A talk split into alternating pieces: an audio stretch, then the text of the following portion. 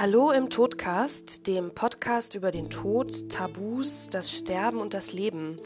Ich bin Alexandra, ich bin Trauerbegleiterin aus Berlin und ich liebe es, über Dinge zu reden, die tabu sind und über die wir normalerweise nicht so gerne reden. Viel Spaß beim Zuhören.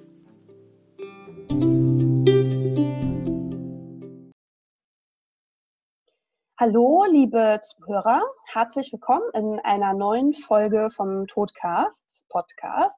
Ich bin Alexandra, Trauerbegleiterin aus Berlin und ich habe heute die liebe Anisha zu Gast. Und Anisha möchte auch gerne die Geschichte von ihrem Kind oder von ihren Kindern erzählen. Du hast ja mehrere und ein ganz spezielles. Und ja, ich würde sagen, schön, dass du da bist. Vielen lieben Dank. Und wir sind gespannt auf deine Geschichte. Ja, hallo. Ähm, ja, wo fange ich an? Ich bin mittlerweile 33 ähm, und ich habe drei Kinder an der Hand. Der älteste ist zehn, der mittlere ist sieben und die jüngste ist fünf. Und ähm, die Geschichte von meinen Sternenkindern fängt eigentlich schon sehr früh an. Zwischen dem Zehnjährigen und dem Siebenjährigen hatte ich zwei Fehlgeburten. Ähm, einmal in der achten und einmal in der elften Woche. Ähm, war doof, aber ja, ist halt in der frühen Zeit ist das so einfach passiert. Ähm, dann haben wir den Schwangerschaftswunsch nach dem zweiten Kind quasi erstmal ad acta gelegt. Ich habe wieder angefangen zu arbeiten am 1. März. Und mhm. am 27. März hatte ich dann ähm, den Schwangerschaftstest von dem Mittleren in der Hand und dachte mir so, ja, geil. Ähm, die Schwangerschaft der Mittleren war dann keine Probleme. Dann kam Nummer drei auch keine Probleme. Bilderbuchschwangerschaften, alle drei Kinder immer über einen Termin getragen. Ähm, alles komplikationslos. Ich war total gerne schwanger. Das war irgendwie meine schönste Zeit immer. Ähm, und dann 2016, Anfang 2016, ähm, war ich wieder schwanger, überraschenderweise, nicht geplant. Ähm, Test gemacht in den, kurz vor den Osterferien dann ähm, nochmal einen Test gemacht und der wurde schon schwacher. Und äh, da dachte ich mir schon so, hm, dürfte eigentlich nicht sein. Ich war irgendwie Anfang der sechsten Woche. Und abends setzten dann auch die Blutungen ein. Und dann dachte ich mir so, ja, okay, das war's dann halt. Ähm, da haben mein Mann und ich dann beschlossen, kein Kind mehr. Mhm. Wollen wir nicht mehr, keine Fehlgeburt mehr, gar nichts mehr. Ähm, und ja, wir sind halt, ja, Kondome sind doof, wo?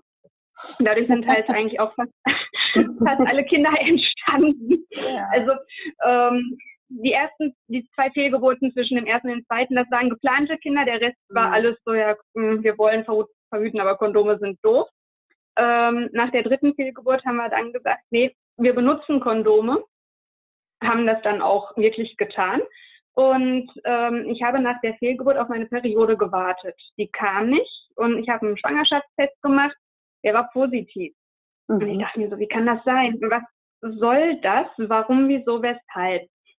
Ähm, ich so ein bisschen gegoogelt und rausgefunden, ja, es hätten, könnten Zwillinge gewesen sein. Einer ist abgegangen, dadurch fällt das HCG kurzzeitig und ähm, steigt dann wieder. Ich hatte von der Fehlgeburt noch einen ähm, Frauenarzttermin, den ich auch habe bestehen lassen, einfach um hinzugehen und zu gucken, ob alles raus ist, ob alles gut ist. Und ich bin dann da hingegangen ähm, und dachte mir so, ja, dann, wenn sie gleich Ultraschall macht, siehst du da so einen 13 Wochen alten Fötus auf dem Bild. Und sie machte Ultraschall und sagte, ja, herzlichen Glückwunsch, Sie sind schwanger, aber äh, das ist frisch. Das ist so fünfte, vierte, fünfte Woche. Und ich stand da und dachte mir so, never ever. Das kann nicht sein. Wir haben verhütet das und alles drum und dran. Warum? Warum? Das Jetzt, das, das geht einfach nicht. Ja. Ähm, ja, die ersten zwölf Wochen, klar, waren mit von Angst geprägt einfach, mhm. äh, passiert wieder was oder nicht. Es war aber ansonsten auch wieder einfach eine Traumschwangerschaft, keine Übelkeit. Das hatte ich bei keiner einzigen Schwangerschaft. Also mir ging es einfach gut. Ähm, und auch so alles unauffällig, alles super. Ähm, in der Nacht vom 29.09. auf den 30. Ich meine, ich meine, das war der 29. Ich weiß es nicht mehr genau. Ähm, auf jeden Fall war ich bei 26,6. Ähm, haben mein Mann und ich auf dem Sofa gelegen, Film geguckt, sind aufgestanden und es knackte bei mir. Und ich hatte vorher schon so Füßenschmerzen und konnte danach besser laufen. Und da dachte ich mir so, ja, yeah, die hat sich wieder gerichtet, jetzt geht's wieder. Mhm. Und dann bin ich hoch ins Schlafzimmer gegangen und merkte, wie meine Unterhose nass wurde. Und dachte mir so, also Inkontinenz bist du jetzt noch nicht, das ist zu früh. Bin aufs Klo gegangen, habe geguckt, abgewischt und habe dann gesehen, okay, hier ist die Fruchtblase geplatzt. Ähm, das wusste ich halt sofort, weil das bei den anderen dreien auch so war. Da ist vor der Geburt die Fruchtblase erst zu Hause geplatzt. Von daher wusste ich einfach, wie das aussieht. Mhm. Ähm, meinem Mann Bescheid gesagt, so und so sieht's aus. Ich fahre jetzt ins Krankenhaus. Der hat mich erstmal doof angeguckt. Du willst doch jetzt nicht selber fahren. Äh, doch, weil Luftlinie Krankenhaus von uns sind 50 Meter so ungefähr. Und da bin ich mit dem Auto schneller im Krankenhaus, als wenn ich jetzt erst auf den Krankenwagen warte, der mich hier einsammelt, wir dann zum Krankenhaus fahren. Im Krankenhaus, wir hatten hier nur eine Gyn, also keine ähm, Neo oder sowas, haben sie ähm, mich erstmal doof angeguckt. Ich habe gesagt, ja, meine Fruchtblase ist geplatzt, ich bin 26,6. Gucken sie, Herr, ist zu früh. Ich so, ja, weiß ich. Mhm. Sind Sie sich sicher, dass das die Fruchtblase war? Ich, ja, bin ich mir. Ich kenne das schon bereits, wie das ist. Hm, okay, der erste Fruchtwassertest war noch negativ. Ähm, und dann sagte sie, ja, wir machen trotzdem noch mal einen, weil bei drei Geburten vorher, Sie wissen, da bin ich, sagte Heber, bin ich mir eigentlich auch sicher, wenn Sie das sagen, dass es Ihre Fruchtblase war. Aber ohne positiven Test kann ich jetzt so auch erstmal nichts weitermachen. Mhm. Ja. Hat sie auch mal einen Test gemacht. Ja, und der war dann positiv. Ähm, dann sagte sie, ja, wir müssen sie jetzt verlegen ähm, in eine Level 1 Station, also ein Level 1 Krankenhaus, sprich ab 24. Woche. Mhm. Ähm, das nächste ist 40 Kilometer, glaube ich, von hier entfernt. Also mit dem Krankenhaus dahin. Ähm, die ganze Zeit wurden CTGs und so geschrieben. Ich hatte keine Venen, der Muttermund war zu, also es war alles ähm, in Ordnung, außer dass die Fruchtblase halt geleckt hat. Ähm, und halt auch kaum noch Fruchtwasser wirklich da war. Also das sah man dann auch direkt im Ultraschall, da war mhm. kaum noch was. Ähm, Im Krankenhaus habe ich dann gelegen und gelegen. Mit den Ärzten war abgesprochen, solange wie keine Wehen auftauchen, wie meine Blutwerte ähm, in Ordnung sind, machen wir erstmal nicht. Ich bin ein Mensch, der auf sein Bauchgefühl hört. Und das hat die ganze Zeit gesagt, es ist in Ordnung, da ist nichts, ähm, mhm. Dem Kind geht's gut. Ich habe äh, ihn regelmäßig gespürt und alles. Ähm, und von daher haben wir da auch erstmal nichts gemacht. Ich habe Zimmerhopping gemacht so zwischendurch, weil ähm, entweder wurde ein Einzelzimmer gebraucht oder die Zimmernachbarn von mir waren nicht so das Wahre und die Schwestern hatten Mitleid mit mir. Okay. Dass sie dann gesagt haben, äh, komm, du kommst jetzt aus dem Zimmer raus und ähm, kriegst jetzt wieder ein Einzelzimmer, ähm, ja, für einen Tag ungefähr. Mhm. Dann habe ich wieder wen aufs Zimmer gekriegt. Und ähm, mein Mann war mit den Kindern äh, nach Dänemark gefahren, weil Herbstferien waren. Und ich gesagt habe, was sollt ihr jetzt zu Hause dann rumhängen? Der Urlaub war gebucht. Fahrt dahin und gut ist. Macht euch eine schöne Zeit. Schwiegereltern sind donnerstags nachgekommen nach Dänemark. Ähm, einfach so, um meinen Mann halt auch zu unterstützen. Und ähm, keine Ahnung. Und ähm, dann habe ich sonntags mit meinem Mann geschrieben und ihm gesagt, das war der 15. Oktober, mhm das Kind kommt noch hier zur Welt. Wir hatten versucht, bis zur 32. zu kommen, einfach, dass ich in ein anderes Krankenhaus verlegt werden kann, was näher mhm. ist. Ähm, dass ich halt, wenn das Kind auf der Welt ist, nicht so weit weg bin von zu Hause. Ähm, ja, dann habe ich ihm das geschrieben, meiner Freundin auch, und mein Mann sagte, mach keinen Scheiß. Ich so, doch, ich habe dieses Gefühl. Ich hatte morgens noch nach meinen Blutwerten gefragt an dem 15. und der Arzt sagte, ist in Ordnung. Ähm, habe ich mich halt drauf verlassen. Ähm, das war das erste Mal, dass ich nach den Blutwerten gefragt habe und ähm, vorher wurde mir auch nie was zu meinen Blutwerten gesagt. Ähm, abends habe ich Kopfschmerzen gekriegt und mhm. konnte nicht einschlafen, habe dann der Nachtschwester Bescheid gesagt. Die kam, guckte mich an, ging wieder raus, holte das Fieberthermometer und sagte erstmal messen wir Fieber. Hat sie gemessen, dann 39,1. Da dachte ich mir schon so, oh scheiße, weil normalerweise merke ich Fieber, ich bin mhm. bei 37,5 schon tot. Ähm, da hieß es dann halt, ja, ab in den Kreissaal, ähm, damit äh, CTG gemacht werden kann. Ich hatte auch gesagt, er, das Kind war relativ ruhig schon irgendwie abends, was ich schon so seltsam fand. Mhm. Ähm, CTG wurde angeschlossen und es war eigentlich sofort klar, das Kind muss geholt werden, weil der Herzschlag sehr hoch war. Ähm, plus halt mein Fieber dazu deutete einfach darauf hin, dass irgendein Infekt da ist und das Kind geholt werden muss. Ja. Ähm, das war dann halt auch so der Fall am 16.10., ähm, dass Jonte ähm, geholt worden ist. Und ähm, äh, wir haben Kinderbesuch im Podcast. Es ist alles okay. ähm, und dann wurde Jonte ähm, abends um 3.25 Uhr geboren. Bis dahin war er noch ein Mädchen. Mhm. Im Kreissaal, also im OP-Saal noch, wie, wie, äh, was wird, wie soll es heißen? Ja, wird ein Mädchen, soll die näher heißen? Der Arzt holte das Kind raus. Herzlichen Glückwunsch zum Jungen. Äh, nee, habe ich nicht bestellt. Ich habe keinen Jungen bestellt, soll ein Mädchen werden. Mhm. Ähm, ja, egal. Auf jeden Fall hatten wir auch keinen jungen Namen dann. Ähm, und haben ähm, dann uns noch schnell einen Namen überlegen müssen. Also wir hatten so einen ungefähr in petto und ich habe meinen Mann dann angerufen und äh, gefragt, bleibt es bei Jonte? Mhm. Und mein Mann so, was willst du jetzt von mir? So mitten in der Nacht, was willst du jetzt von mir? Hä? Ja. Ich so, ja, unser Kind ist da, aber es ist ein Junge und kein Mädchen. Ah, okay, ja, äh, lass mich drüber schlafen.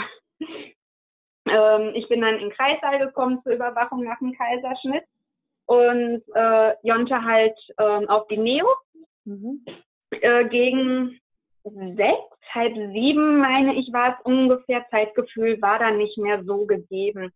Kam der Kinderarzt zu mir in den Kreissaal und sagte, dass alles super ist. Ähm, ich war 29,3 und ähm, er brauchte kaum Sauerstoff. Er hatte nur so eine Atemmaske, also so eine Unterstützung. Ähm, also wirklich auch kaum Schläuche und alles. Also alles super eigentlich, so wie es sein sollte, sogar noch ein bisschen besser. Also super zufrieden. Mhm. Ähm, und dann dachte ich mir so, ja, cool. Ähm, und dann gehst du so, ja, so gegen zwölf, kannst du dann bestimmt hochgehen, dein Kind besuchen ähm, hatten die Patentante angerufen, dass die halt zu mir kommen. Mein Mann war unterwegs dann wieder nach Deutschland mit der Tochter. Die musste zu meiner, Oma, äh, zu meiner Mama gebracht werden. Schwiegereltern sind mit den anderen beiden da geblieben. Ähm, meine Freundin, die Patentante von Jonte, die kam dann. Und ähm, ich bin dann abgesagt. Ich ähm, bin kreislaufmäßig abgesagt. Ich musste mich übergeben. Ähm, zeitweise standen drei Schwestern und ein Arzt um mich rum und wussten nicht mehr, was machen wir jetzt noch mit ihr. Mhm. Letztendlich haben sie mir Womex gegeben, dass ich erstmal noch schlafen mhm. konnte nochmal. Ähm, und dadurch wurde dann nichts daraus, um zwölf zu Jonte hochzugehen. Ähm, meine Freundin war die ganze Zeit bei mir. Und ich bin dann so abends gegen sieben, halb acht wieder so richtig aufgewacht erst. Ähm, und dann sind wir gegen halb neun das erste Mal hoch zu Jonte. Und ähm, da hieß es dann halt schon, ja, wir wissen nicht, ob oder ob nicht. Er hatte einen Pneumothorax, sprich die Lungenflügel sind komplett zusammengefallen und ähm, sein Entzündungswert lag irgendwo bei 40.000, über 40.000. Mhm. Ähm, so genau konnte das Labor das nicht sagen, weil es halt nur bis 40.000 misst und der Normalwert ist bei 100. Wow. Und mhm. ähm, da war mir dann halt schon klar, okay, das wird, diese Reise wird nicht mit ihm nach Hause gehen, sondern ohne mhm. ihn. Ähm, uns wurde allerdings auf der Neo gesagt, er ist stabil, er war voll beatmet halt dann wieder durch den Pneumothorax ähm, auf niedrigem Level, aber er ist stabil und so machen sie sich erstmal keine Sorgen. Mhm. Ähm, das Kind war hellwach, der hat uns angeguckt, der muss, dem mussten die Augen abgedeckt werden. Ähm, normalerweise machen die das auf ein Neo wegen der Helligkeit, ähm, weil selbst wenn die äh, Babys das, die Augen zu haben, ist es halt immer noch hell für die. Äh, bei Jonte haben sie es gemacht, weil er die Augen nämlich nicht zugemacht hat, sondern die ganze Zeit umhergeguckt hat und wach war. Und ähm, mein Mann kam dann gegen, muss ich überlegen, weiß ich gar nicht mehr, ich glaube so gegen zehn, halb elf zu uns. Hatte meine Tochter vorher halt zu meiner Mama gebracht und ist dann direkt ins Krankenhaus gekommen, weil ich ihm das gesagt hatte. Ähm, weil ich davon ausgegangen bin, wenn er erst am nächsten Morgen kommt, dann mhm. wird er seinen Sohn halt nicht mehr lebend sehen. Mhm. Und dann sind wir halt nochmal gegen elf, halb zwölf hochgegangen zum Neo, ganz kurz nur. Ähm, und da sagte man auch, machen Sie sich keine Sorgen, er ist stabil auf einem niedrigen Niveau, aber er ist stabil, mit dem Sauerstoff konnten Sie schon runtergehen. Also gute Anzeichen eigentlich. Mein Mann hat ein Bett mir ins Zimmer gestellt gekriegt von den Schwestern. Ich hatte mittlerweile ein Einzelzimmer, dadurch, dass es mir halt auch so doof ging. Und die Schwestern wussten halt eigentlich auch schon, was sein mhm. wird, wo die Reise hingehen wird. Ähm, und ja, wir haben dann geschlafen und mein Mann musste morgens um sechs ungefähr los, unsere Tochter abholen, weil meine Mama arbeiten musste. Ähm, und er war gerade angezogen, hatte gerade die Türklinke in der Hand, da kam die Nachtschwester rein, wir sollen doch bitte direkt nach oben kommen. Ja, und da habe ich auch gedacht, okay, das war's dann jetzt wohl, weil sie werden mir nicht mich nicht bestellen, direkt nach oben zu kommen, um mir zu sagen, dass er extubiert werden konnte oder sowas. Mhm. Ähm, wir sind dann hoch zu Neo und ähm, da hat uns der Kinderarzt dann halt erstmal zum Gespräch gebeten und uns gesagt, dass ähm, er seit einer Stunde ungefähr ähm, immer mehr am Übersäuern wäre, sprich ähm, diese Blutgasanalyse, die sie da machen, die wird immer schlechter, von halbstündlich so ungefähr. Irgendwann haben sie auch viertelstündlich gemacht ähm, er hat Blutplasma gekriegt, also und ich weiß nicht, was noch, irgend noch eine andere Blut, ich glaube auch eine ganz normale Blutkonserve hat er gekriegt. Ähm, und sie sind therapeutisch einfach am Ende ihrer Möglichkeiten. Mhm. Sprich, alles, was jetzt passiert, sie können nichts mehr medizinisch machen, sie sind mit allen Medikamenten am obersten Level angelangt. Ähm, es liegt halt einfach in seiner Hand, was jetzt passiert. Dann haben sie noch gefragt, ob er nottaufen lassen wollte. Dann haben wir gesagt, ja klar, wollen wir. Und ähm, dann wurde der Pfarrer gerufen, die Patentante wurde angerufen, die durfte kommen. Und ähm, wir haben halt einfach bei ihm gewartet und er hat uns mit diesen Augen angeguckt, diesen ganz wachen Augen, ähm, wo ich mir so dachte, der sagt mir gerade, Mama, ich weiß, was hier passiert und es ist okay. Ich brauche auf dieser Welt nichts mehr lernen. Ich bin fertig und ich kann wieder gehen. Mhm. Und ähm, das, ich habe ihm dann halt auch gesagt, wenn du nicht mehr kämpfen kannst, dann geh ähm, quäl dich nicht länger. Ähm, dann kam der Pfarrer und die Nottaufe wurde gemacht. Und ähm, ich hatte das Gefühl, als wenn Jonte gemerkt hätte, dass uns diese Nottaufe echt noch wichtig ist. Weil der Pfarrer war fertig mit der Nottaufe, war wieder draußen ähm, die Kerzen waren ab, also die im Krankenhaus haben so eine Kerze angezündet, das war alles mhm. wieder weggeräumt. Das war so fünf Minuten nach der Taufe, da fing an, die Sauerstoffsättigung runterzugehen, die Herzfrequenz ging runter. Ähm, ja, und mir wurde Jonte dann quasi zum Sterben in die Arme gelegt. Ähm, ich, er hatte so eine ganz spezielle Art Beatmung, wo ähm, die Luft nicht einfach nur reingepresst wird, sondern das ganze Kind ist am Rütteln und am Vibrieren. Ich weiß nicht, wie die Atmung, diese Beatmung okay. heißt. Mhm. Ähm, ist aber halt so eine spezielle Beatmung nach dem Pneumothorax, ist wohl mhm. schon dafür die Lunge. Ähm, dadurch habe ich seinen Herzschlag nicht gespürt. Und ich saß mit dem Rücken zum Monitor. Der Monitor war halt auch aus. Ähm, und irgendwann habe ich gesagt, jetzt ist Feierabend, habe zu der Schwester, äh, zu der Ärztin gesagt, ähm, er ist jetzt gestorben, oder? Und dann guckte sie auf den Monitor und sagte, ja, jetzt gerade. Ähm, hat nochmal abgehorcht und ähm, dann wurde halt auch die Beatmung ausgestellt, weil die halt wirklich bis zum Schluss dran war. Mhm. Ähm, ich habe von Anfang an gesagt, ich möchte ihn waschen, ich möchte ihn selbst anziehen, das möchte ich machen, das ist mein Kind. Ähm, war auch völlig in Ordnung vom Krankenhaus aus. Also es war echt, die Betreuung da auf der Neo war super. Mhm. Kann ich nicht anders sagen. Ähm, das Krankenhaus wurde durch äh, eine Organisation äh, betreut, die äh, Anziehsachen halt näht für Frühchen und für Sternenkinder. Und die Schwester ging dann raus, um was zu holen, eine Einschlagdecke, Anziehsachen. Und während sie rausging, erzählte mir mein Mann, dass er sich aus der Fahrt von Dänemark nach Hause schon von seinem Astronauten verabschiedet hat, weil er davon ausgegangen ist, Jonte nicht mehr leben zu sehen. Mhm. Und dann dachte ich mir so, okay. Und dann kam die Schwester wieder und brachte eine Einschlagdecke mit Raketen drauf. Und die, hat, die konnte davon nichts hören und gar mhm. nichts. Ja. Und wir haben, mein Mann und ich haben da gestanden, uns angeguckt und uns nur noch so gesagt, okay, das war jetzt schon mal Nummer eins, wo unser Kind die Hände im Spiel hatte, so mhm. gerade gestorben, aber Mama, ich zeige dir schon mal, mir geht's gut, ich bin noch da. Mhm. Und ähm, seitdem ist er auch halt unser Astronaut und wir mhm. haben so mhm. eine ganz bestimmte Rakete auf der Decke, mhm. ähm, die wirklich sein Symbol ist, die jetzt auch auf seinem Grabstein ist. Ich habe ein Tattoo davon. Und äh, die Rakete findet man auch überall hier im Haus eigentlich. Also ähm, ist überall präsent. Ähm, und mittlerweile sagt auch jeder, also den ich so kenne, der die Geschichte kennt, sobald ich eine Rakete sehe, egal wie, ich muss sofort an Jonte denken. Mhm. Und das ist total toll, wie viele ähm, Menschen jetzt durch die Geschichte quasi auch noch an ihn denken. Ähm, und man wirklich merkt, ähm, er ist unvergessen und lebt dadurch einfach weiter. Mhm. Ähm, ja, wir haben ihn dann halt gewaschen und angezogen und ähm, dann erstmal aufs Zimmer und dann mussten wir es ja irgendwie unseren Kindern noch sagen, weil mhm. die wussten ja, Mama ist schwanger. Ähm, wir haben dann in Dänemark.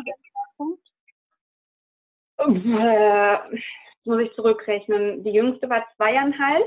Mhm. Ähm, der mittlere war fünf. Mhm. Und der älteste war acht. Mhm, okay. Ja. Und ähm, dann haben wir gesagt, also für mich war klar, dass die Kinder ihren Bruder sehen müssen. Die müssen ihn sehen, die müssen ihn anfassen, die müssen wortwörtlich begreifen, was da passiert ist, weil es geht nicht, dass ich nach Hause komme, kein Baby da, kein Bauch mehr. Ähm, ja. Und da haben wir halt die Großeltern angerufen und gesagt, dass sie mit den Kindern kommen sollen. Wir hatten da noch nicht wirklich gesagt, was passiert ist am Telefon, damit die halt heile nach Hause kommen. Hm. Mm. Die sind dann am nächsten Tag, also am 18. quasi nach Hause gefahren. Und ähm, da muss ich auch sagen, war das Krankenhaus wieder super. Die haben das wirklich ähm, so lange gewartet. Normalerweise hätte Jonte schon am 18. morgens in die Pathologie gemusst. Ähm, und da haben sie gesagt, solange wie ihre Kinder noch nicht da waren, bleibt er hier bei uns auf der Station. Mhm. Ja, lapidar gesagt, im Kühlschrank. Also es ist, ich habe einen schwarzen Humor und als sie dann sagte, im Kühlschrank, dachte ich mir auch so, hey, hat der es gut, der liegt neben dem Essen und ich habe Hunger. Ähm, ja, ich auch viele Dinge manchmal vor. Also von daher, jeder hat so seine Strategie. Ja. Richtig, richtig. Und ähm, also das war wirklich super. Und dann sind die mhm. Kinder nachts, wirklich auch nachts um 10 Uhr erst gekommen. Mhm. Und ähm, wir haben ihnen dann auf dem Zimmer erst gesagt, was passiert ist, ähm, dass Jonte halt krank war und ähm, dass er dadurch einfach gestorben ist, dass das Herzchen einfach zu schwach war. Ähm, und ähm, dass sie ihn jetzt gerne noch sehen können, wenn sie das möchten, weil also so unvorbereitet hm. ähm, wollten wir das natürlich auch nicht. Und ähm, auf jeden Fall haben, wollten sie es dann, dann haben wir Jonte geholt. Ach Mensch, Töchterchen kriegt jetzt mit, was ich erzähle. Oh. Oh je. Ja, man glaubt es kaum. Das war, die haben alle gesagt, sie ist doch erst zweieinhalb. Die kriegt das doch alles gar nicht mit. Natürlich. Sie, sie, die kurze ist diejenige, die am meisten damit zu kämpfen hat. Mhm. Das ist wirklich extrem, finde ich. Mhm. Und auf jeden Fall haben sie dann Jonte auch gesehen, wo? Und ähm, konnten sich verabschieden und ähm, ja, sind dann mit dem Papa wieder nach Hause gefahren. Ähm, Im Nachhinein ähm, haben wir dann erfahren, weil ich die Akte angefordert habe, weil mir einiges hinterher komisch vorkam. Weil ich musste noch länger im Krankenhaus bleiben, weil ich Antibiotika kriegen musste. Mhm. Ähm, wo mir auch nie jemand was gesagt hat, warum, wieso, weshalb. Ich wollte gerade sagen, weißt du, warum es dir ähm, so ging dann in dem Moment, so mit Fieber und... Äh, hätte ich da schon sofort gesagt, okay, Feierabend, länger will ich das dann auch nicht rauszögern mhm. und ich will jetzt auch nicht gucken, werden meine Blutwerte wieder besser oder nicht. Das Kind wird jetzt geholt. Die Chance hatte ich nicht. Ähm, klar, wir wissen nicht, ob es was gebracht hätte oder nicht. Ähm, sprich, also er hatte eine E. coli-Sepsis, die er sich im Bauch noch eingefangen hatte. Mhm. Ähm, und durch die Akten weiß ich halt auch, dass ich diese Sepsis auch hatte. Mhm. Ähm, sprich, also so ein Entzündungswert beim Erwachsenen ist bei fünf im Normalbereich, also bis fünf. Und mein Wert lag bei 225 oder sowas. Okay, wow. Ja. Genau, und davon wurde mir halt auch nichts gesagt. Mhm. Ähm, und ähm, das war halt, wo ich gesagt habe, ja, wer weiß, ob er dann, wenn er am 12. geholt worden wäre, dann durch die E. coli-Sepsis ähm, noch nicht so stark entwickelt war oder sowas oder gar nicht. Aber wer weiß, ob er dann durch diese frühe Frühgeburt ähm, dann nicht irgendwie eine Hirnblutung gekriegt hätte oder was auch immer, wodurch er dann gestorben wäre. Ja. Zumal ich halt auch einfach glaube, wirklich so, ich glaube an diesen Seelenplan. Jede Seele hat so ihre Aufgabe und wenn die erledigt ist, stirbt man halt. Und ich gehe davon aus, dass sein Seelenplan halt wirklich einfach nur eine ganz kurze Zeit hier war. Mhm. Ähm, und dementsprechend ist das so, wo ich sage, dieses Was wäre, wenn, damit fange ich erst gar nicht an, weil es nützt mir nichts und ähm, es bringt mich nicht weiter. Klar, so zwischendurch kommt schon mal, wenn ich mit den Kindern unterwegs bin, so, oh, guck mal, eigentlich hätte es jetzt noch einen vierten hierbei. Was mhm. wäre, wenn er diese Sätze ja. überlebt hätte? Dann wäre er wahrscheinlich schwerst behindert geworden. Mhm. Ähm, oder aber halt einen quietschfidelen zweieinhalbjährigen jetzt hier rumlaufen. Aber das weiß man halt einfach nicht. Ja. Ähm, ja, und ähm, das ist halt, ja, man weiß es nicht. Und, aber dieser Gedanke an dieses, dieser Seelenplan, der hat mir vor allem in der Trauerarbeit sehr geholfen. Mhm. Ähm, klar, die erste Zeit war echt scheiße, also kann man nicht anders sagen. Klar. Und ähm, ich habe da auch wirklich lange erstmal für mich dran zu knacken gehabt. Ähm, habe auch lange eigentlich nicht funktioniert. Man, viele sagen ja, man funktioniert für die Kinder weiter, aber selbst das hatte ich am Anfang nicht geschafft. Mhm. Ähm, da war ich wirklich froh, dass mein Mann funktioniert hat. Ich habe funktioniert für die Beerdigung, alles organisieren, dafür habe ich funktioniert, aber das hat dann einfach so viel Kraft gekostet, dass ich für den Rest halt nicht mehr funktionieren konnte. Ja. Ähm, wo ich mir hin, hinterher auch dachte, ja klar, wenn du da auch dann mit dieser Sepsis noch am Rumkämpfen bist, gleichzeitig, wo es dir anscheinend ja auch körperlich dann nicht so gut geht, der Kaiserschnitt, die Schmerzen, ja. da hat man einfach nicht so die Kraft. Und ähm, so ein halbes Jahr später sind, bin ich mit den beiden Jungs in eine Trauergruppe, in eine Familientrauergruppe gegangen. Und ähm, das war aufgeteilt. Die Kinder waren in einer eigenen Gruppe und die Erwachsenen waren in einer Gruppe und haben sich mhm. unterhalten. Und da habe ich schon gemerkt, dass ich in meiner Trauerarbeit doch eigentlich schon ein ganzes Stück weiter bin als ähm, manch andere halt auch, die da waren, wo äh, der Tod der Kinder schon oder des Kindes weiter zurück lag, ähm, die aber zum Beispiel auch an nichts geglaubt haben. Für die mhm. gibt es nach dem Tod nichts. Ähm, und für mich ist es klar, dass wir uns irgendwann wiedersehen. Mhm. Ähm, da gibt es irgendwas und ich sage halt, ich habe früher immer gesagt, ich möchte 100 Jahre alt werden. Das habe ich als Kind schon gesagt. Mhm. Und ähm, ich habe da auch immer gesagt, ja, ich will immer noch 100 Jahre alt werden, weil ich will meine Kinder aufwachsen sind, ich will meine Enkelkinder aufwachsen sind und am besten auch noch meine Urenkel. Mhm. Und wenn ich dann jetzt nach 70 Jahren ungefähr sterbe, zu dem Zeitpunkt war ich äh, knappe 30, ähm, habe ich gesagt, dann habe ich hinterher die Ewigkeit. Und was sind dann jetzt 70 Jahre gegen die Ewigkeit? Die 70 Jahre halte ich auch noch aus, habe hier ein schönes Leben ähm, und kann meinem Kind dann viel berichten, wenn wir uns wiedersehen. Und gleichzeitig weiß ich halt einfach, er ist eh immer irgendwo um uns rum. Ja. Ähm, und das hat vieles für mich erträglicher gemacht und ähm, macht es auch jetzt noch erträglicher, wenn mal wieder so eine Trauerwelle kommt ähm, wo ich dann wirklich mich in mich gehe und wirklich überlege, was haben wir jetzt alles schon hinter mir, was habe ich alles schon geschafft in der Trauerarbeit. Ähm, und ich kann sagen, dass ich mich mittlerweile auch wirklich aus diesen Trauerwellen schneller wieder herausarbeiten kann. Mhm. Ähm, und die Abstände auch wirklich wieder länger werden. Also am Anfang, klar, da war es eine einzige Welle. Ähm, ein einziges Loch. Ähm, aber diese Abstände wurden wirklich größer immer und ähm, ich lernte wieder zu funktionieren. Erstmal zu funktionieren für die Kinder ähm, und dann irgendwann auch wirklich wieder Spaß am Leben zu haben, mich zu freuen. Ähm, am Anfang hatte ich noch wirklich Probleme, Schwangere zu sehen oder Neugeborene, hm. ähm, was wirklich immer so ein richtiger Stich ins Herz war zumal mein Mann sich vier Wochen vor Jontos Geburt sterilisieren hat lassen, weil wir oh, gesagt haben, es wird wirklich das absolut letzte Kind jetzt. Mm. Wir wollen jetzt auch mm. kein, wir verhüten mit Kondom und kriegen dann noch eine Nummer 5. Das wollten wir halt absolut nicht. Mm.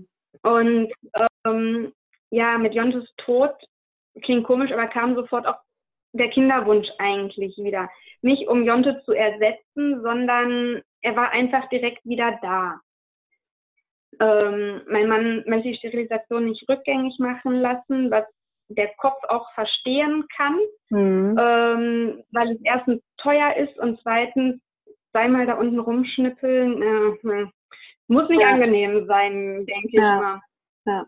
Und das und, heißt auch nicht, dass es ähm, funktioniert. Ne? Das ist ja nur, weil man es dann rückgängig macht, ist es nicht automatisch auch genau. hundertprozentig rückgängig gemacht. Ne? Das ist ja auch das, ja.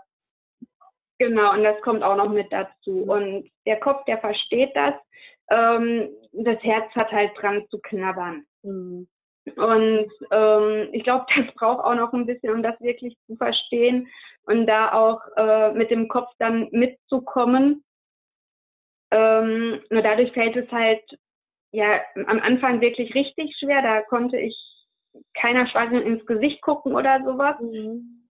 Und ähm, mich auch nicht für die freuen. Das tat mir richtig leid. Mhm. Ja, wenn mir jemand gesagt hat, ich bin schwanger, dann habe ich da gestanden und dachte mir so, ja, schön. Mhm. Ja. Aber wirklich Freude kam dann nicht auf oder so. Ja. Ähm, und mittlerweile kann ich mich auch echt wieder freuen für jemanden, der schwanger ist, der mir sagt, hey, ich bin schwanger oder ich habe gerade ein Kind gekriegt. Ähm, weil diejenigen können ja nichts dafür, was mir passiert ist. Und ähm, jedes Kind ist ein Wunder. Und bei, man weiß ja oft auch eigentlich gar nicht, was haben die Frauen vielleicht schon für einen Weg hinter sich. Auch das, ja. Ist das Kind durch eine absolute Kinderwunschbehandlung mhm. entstanden? Mhm. Was haben die äh, vielleicht schon Jahre hinter sich? Ja. Ähm, und halt auch immer selber gesagt, sei nicht so fies zu den anderen. Die können nichts dafür, was du erlebt hast. Mhm. Ähm, und dieses immer Selbstreflektieren, das hat mir halt wirklich geholfen, da zu sein, wo ich jetzt bin, ähm, wirklich frei reden zu können, ähm, die Geschichte frei erzählen zu können. Mhm. Ähm, oder auch wenn ich angesprochen werde, zu sagen, ja, ich habe vier Kinder ähm, und eins davon ist tot. Ja. Die meisten, die gucken einen dann an und, oh, okay, und wechseln dann sofort das Gesprächsthema mhm. oder so. Ähm, manche sind interessiert, manche nicht, ähm, mhm. aber auch daran habe ich mich halt gewöhnt. Ja. Ähm, woran ich mich nicht gewöhnt habe, ist, dass sich Freundschaften verändert haben. Also Freunde okay. von früher, die sich als Freunde genannt haben, ähm, ja, die haben noch nicht mal wirklich nach Jontos Tod gefragt, wie es uns geht. Wir haben das totgeschwiegen, da kam keine ja, Beileidskarte oder sowas. Mhm. Also in dem Moment hat mich das wirklich getroffen. Jetzt denke ich mir ja so eine Beileidskarte, was soll. Ähm, und dann gab es aber Personen, die ich damals als Bekannte bezeichnet habe, so als flüchtige Bekannte. Man kennt sich, man unterhält sich kurz und das war's. Und die jetzt mittlerweile sich aber wirklich zu Freundschaften entwickelt haben, ähm, die nach dem Tod da waren, die gesagt haben, hey komm, ich nehme die Kinder mal mit mhm. ähm, oder sag Bescheid, wenn was ist, dann hole ich sie ab, dann kümmere ich mich drum, die Beileidskarten geschickt haben, mhm. wo wir überhaupt nicht mitgerechnet haben, dass von denen etwas kommt. Ja. Ähm, und das ist etwas, wo ich wirklich manchmal so denke, warum? Gerade von Freunden erwarte ich es doch eigentlich, dass sie dann da sind, dass sie sich anbieten zu helfen und nicht nur ein, äh, ja, meld dich, sondern hm. wirklich auf einen zugehen oder sowas. Ja. Ähm, das finde ich wirklich ähm, traurig und verletzend. Ähm, aber auch damit muss man halt leben lernen. Ich habe immer gesagt, da trennt sich halt der Spreu vom Weizen. Man merkt wirklich, wer ist Freund und ähm, ja, wer ist Bekannter quasi. Und ähm, und hat sich das wirklich bei einigen halt gedreht. Ja. Und ähm, ich habe dann, ähm, dadurch, dass das Krankenhaus durch so eine Organisation betreut worden ist, war das für mich dann so, ich möchte auch helfen. Ich bastel gerne, nähen kann ich jetzt nicht, aber ich kann zum Beispiel Stoffe sammeln, weil ich wusste, dass viele in meinem Freundesbekanntenkreis nähen, äh, für ihre Kinder angefragt, so sag mal Stoffreste und so, hab da was über, da und dafür. Ja, klar, kein Problem. Und dadurch hat sich das dann entwickelt, dass zwei Freunde angefangen haben, für die Frühchen und Sternchen zu nähen. Mhm. Ähm, und da jetzt auch richtig engagiert sind und ähm, außer durch Jonte eigentlich gar keine Berührung damit hatten. Mhm. Ähm, und ähm, das ist schön zu sehen, wie das einen dann auch nochmal zusammenschweißt, dass man da zusammen ehrenamtlich dann was machen kann. Und die sind wirklich so engagiert, wo ich mir so manchmal denke, wow, geil. Das hättest ja. du dir von anderen mehr erwartet als von mhm. denen jetzt. Ja. Und ähm, ja, seit zweieinhalb Jahren nähen die jetzt für Sternchen und mhm. äh, Und ähm, wir haben hier mittlerweile, also bei uns im Kreis zwei Kliniken, die wir versorgen zusammen. Ähm, und das tut einfach auch gut zu wissen, ja, da passiert Eltern echt scheiße, aber mit unseren Sachen können wir da Trost spenden und das Kind muss nicht nackt im Sarg liegen oder mit viel zu großen Sachen. Weil, ja, bei Kick gibt es, glaube ich, ab Größe 46. Ich mhm. weiß es nicht genau. Und ähm, je nachdem, wann das Kind kommt, ist das ja noch viel zu groß. Ähm, ja. Und jetzt von äh, unserem Verein, der gegründet worden ist, ähm, wir nähen ab, ja, ab der zwölften Woche, glaube ich, so ein Schlagdeckchen. Mhm. Ähm, sodass halt wirklich die kleinsten schon würdevoll verpackt werden können und nicht in der Nierenschale oder sowas landen müssen. Wie groß ähm, ist dann so eine Decke in der zwölften Woche? Wie groß macht ihr das dann? Oder wie klein? Ähm, in der zwölften Woche ist das, glaube ich, ungefähr ja so 10 mal 10 Zentimeter. Mhm. Also so ganz klein. Das ist wirklich ja. ganz, ja. ganz klein noch. Ja.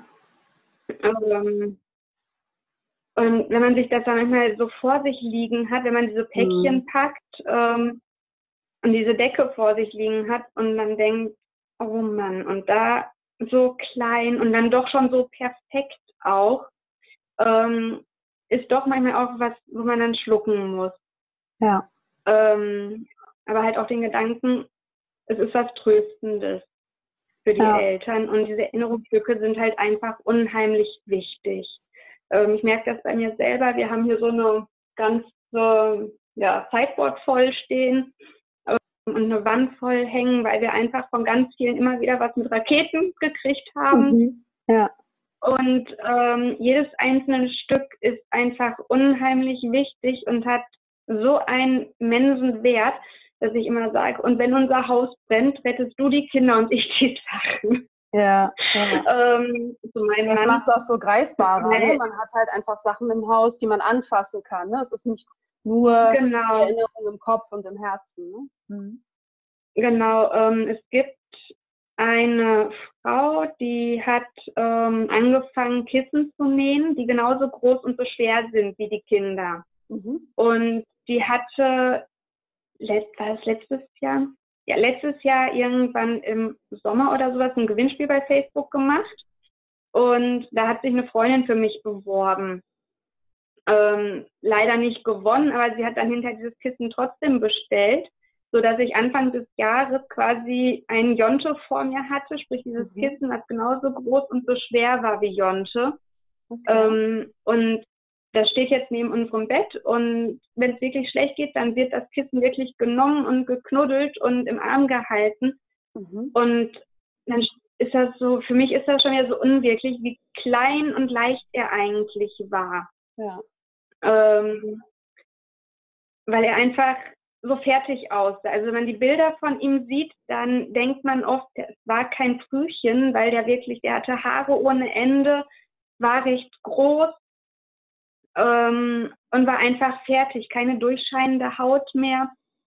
Und wenn ich das Kissen aber in der Hand halte, dann sehe ich wieder, okay, ähm, doch, er war ein Frühchen, er war mhm. winzig klein eigentlich. Mhm.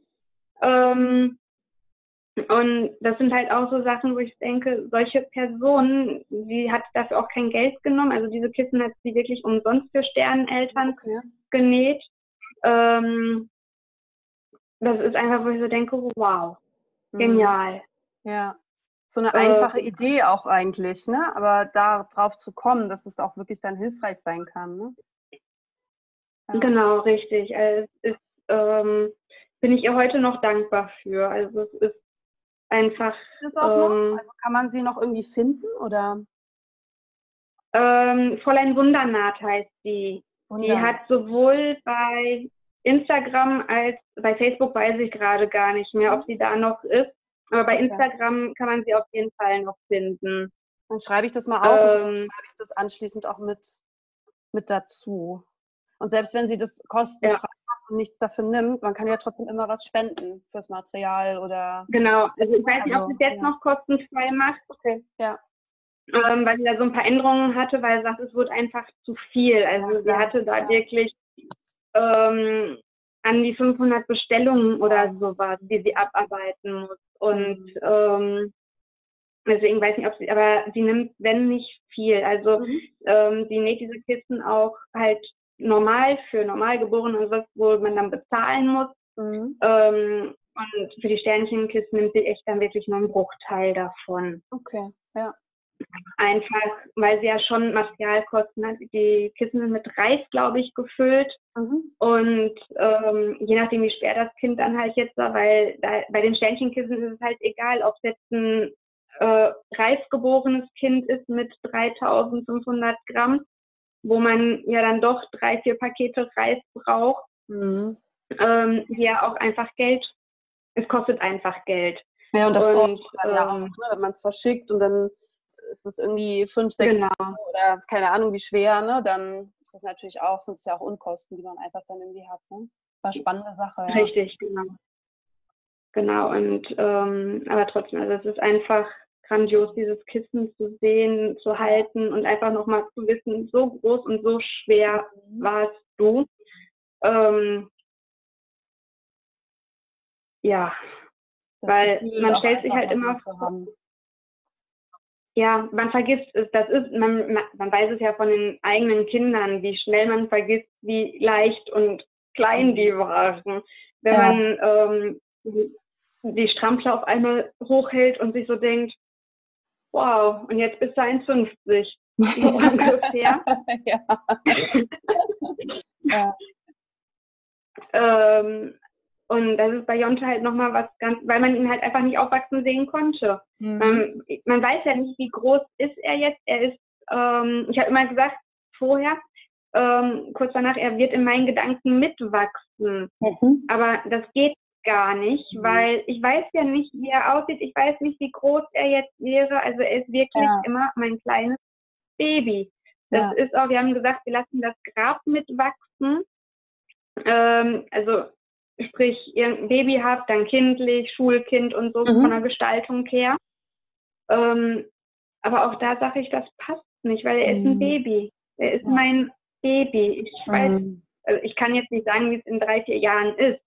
Ja. Ob ich es dann hinkriege, ähm, des Alters entsprechend, also so alt wie er da wäre, zu gestalten oder ob ich immer noch sage, er ist mein Baby, das äh, muss, das bleibt bei dieser babyhaften Gestaltung. Ja. Das ja. weiß ich noch nicht. Aber im Moment sage ich, er ist mein Baby, er wächst weder im Kopf mit, sondern er ist halt einfach 38 Zentimeter groß und ja. 1270 Gramm schwer. Ja.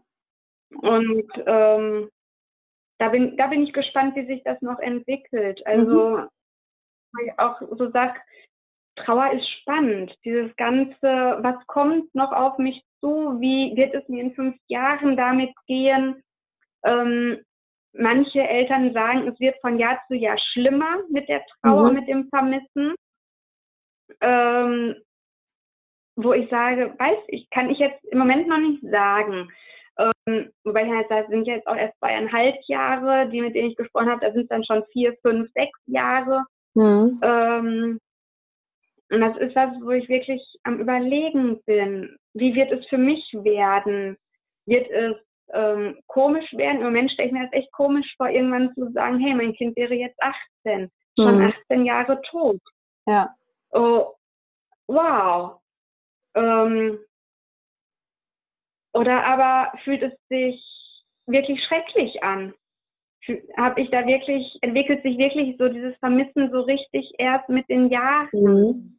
Mhm. Ähm, und da lasse ich mich wirklich überraschen und ähm, ja, bin wirklich gespannt. Ja. Und hoffe, dass ich auch merke, ob äh, es mir dann noch gut geht oder nicht. Ähm, und ob ich dann doch, wenn es wirklich so wird, dass es zu stark wird, nochmal Hilfe von außen brauche oder ja. so. Aber bis jetzt nein. Ja, ja. ja spannend. Ne? Also da habe ich tatsächlich auch noch gar nichts. Ich glaube, die meisten, die jetzt im Podcast waren, bei denen war das noch eher frischer, also erst ein Jahr oder zwei oder so. Also ich erinnere mich jetzt nicht, dass jemand da war, der auch sagt, das ist schon zehn Jahre her. Ähm, ich glaube, das ist auch vielleicht da hat man vielleicht auch noch gar nicht diese Erfahrungswerte, weil ja generell das Thema, dass es so in der Öffentlichkeit besprochen wird und dass man überhaupt auch so öffentlich darüber trauert, das ist ja auch erst ein paar Jahre. Ne? Das war ja vorher, wurden ja Sterne ja, immer so unter den Teppich gekehrt, in, ja, manchmal gar nicht in Anführungsstrichen.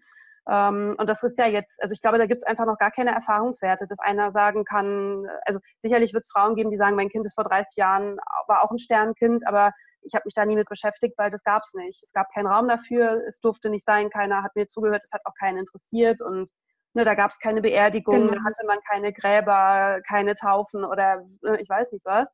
Und dass wir vielleicht erst auch ja. in, in zehn Jahren oder vielleicht auch in fünf Jahren dann äh, erst diese Werte haben, dass man sagen kann, okay, wie geht es einem denn, wenn dann mal acht Jahre rum sind oder wenn mal zehn Jahre rum sind? Ne? Also wächst das Grab mit oder wächst es nicht mit? Bleibt es immer das Baby oder wie ist es, wenn dann die Geschwister heiraten, Kinder bekommen? Wird dann immer jemand fehlen? Oder ist es eher so eine, so eine Erinnerung, die da ist, aber es, es fehlt niemand, weil, wie du auch vorhin gesagt hast, so, er, er war ja nie ein Schulkind oder ne, er war vielleicht nie der, äh, der kleine Bruder oder so. Er ist zwar da und auch in der Erinnerung da, aber er hat es nie so als Rolle irgendwie gelebt, ne, dass das so in dem Sinne fehlen kann.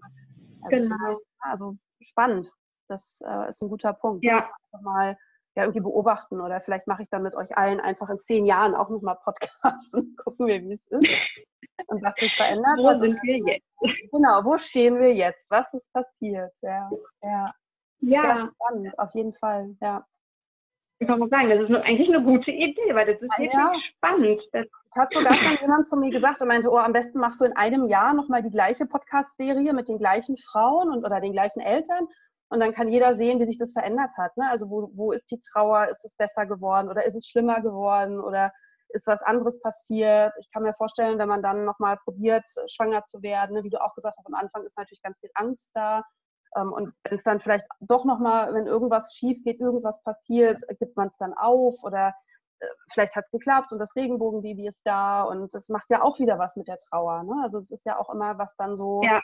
Wie es weitergeht, ne? was, was einfach da noch, ähm, noch einem passiert und vielleicht auch, wie sich es verändert. Also ich meine, mein großer Wunsch ist ja, dass durch auch diese Podcasts und dadurch, ihr macht ja ganz viel auf Instagram alle, dass es auch einfach mehr in die Öffentlichkeit kommt, dass alle auch mehr darüber reden. Vielleicht eben auch Frauen, die es nie konnten oder nie durften, ne? die, wo es schon wirklich länger, bisschen länger her ist. Ne? Ja.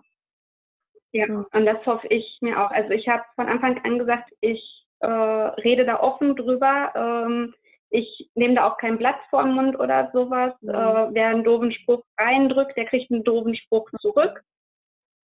Ähm, weil ich finde, sie gehören einfach dazu. Es sind unsere Kinder, sie haben ihren Platz einfach bei uns. Ähm, und wer das nicht hören möchte, ja bitte, der geht weg, ja, ähm, oder hält einfach den Mund und ähm, denkt sich seinen Teil. Ja. Ähm, weil ich denke mir auch, wir, also die Trauerkultur in Deutschland ist sowieso sehr verändert. Also ähm, mhm gibt es ja eigentlich kaum noch. Das merkt man auch, wenn Erwachsene sterben oder sowas.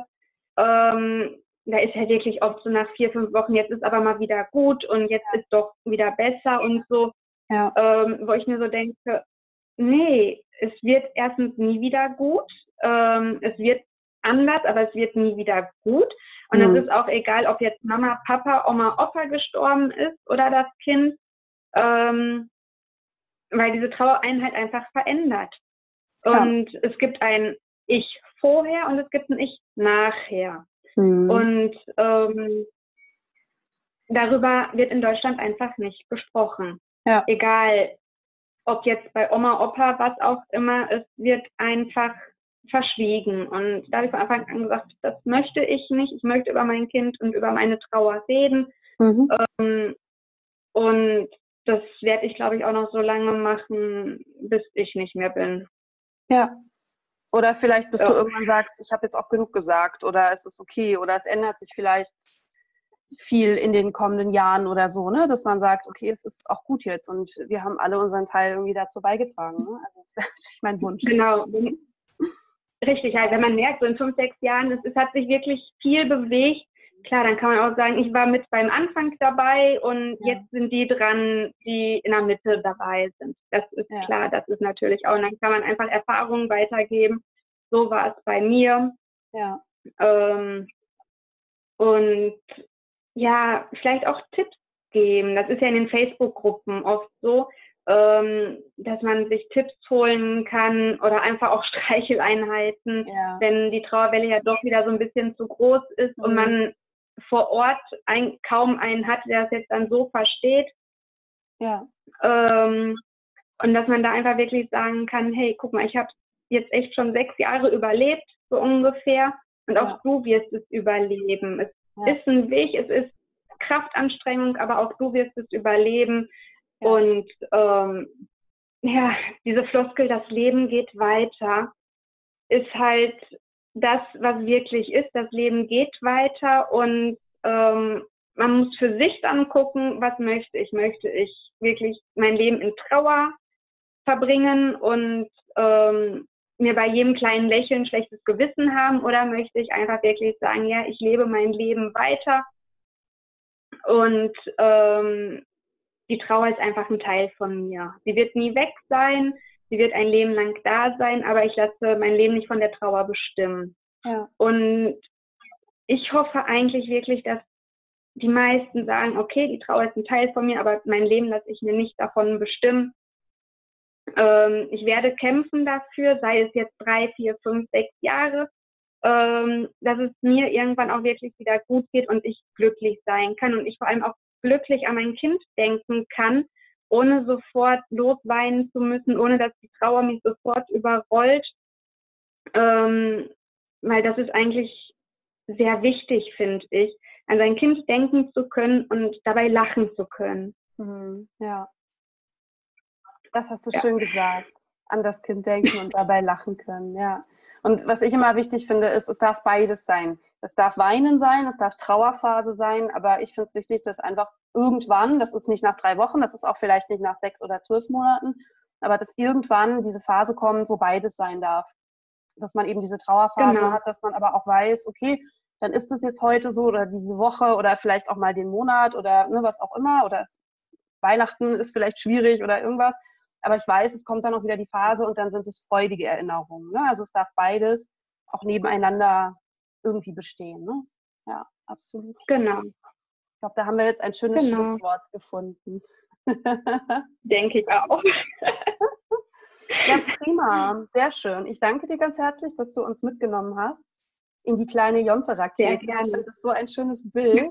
Und es passt halt auch. Es ist so die Reise zu den Sternen ja irgendwie. Ne? Also aber es hat auch sowas ja. von Entdecken. Also Rakete ist für mich immer so, da fliegt jetzt einer irgendwo hin und forscht und entdeckt irgendwas und ist dann der Held irgendwie und es ja. hat auch irgendwie sowas, so der kleine Jungstraum, ich will Astronaut werden und zu den Sternen irgendwie fliegen. Das hat auch irgendwie was sehr, mhm. sehr Schönes so. Ja. Ja. Prima. Ganz, ganz lieben Dank ich wünsche deiner Tochter erstmal gute Besserung, die Arme, mit Kopfweh und die schläft wieder. oder irgendwie, okay, wenn sie wieder schläft. Weiß, aber sie schläft wieder. Sehr gut, okay. Dann wünsche ich dir einen schönen Abend ja. und ganz, ganz lieben Dank dir. Dankeschön. Tschüss. Ciao.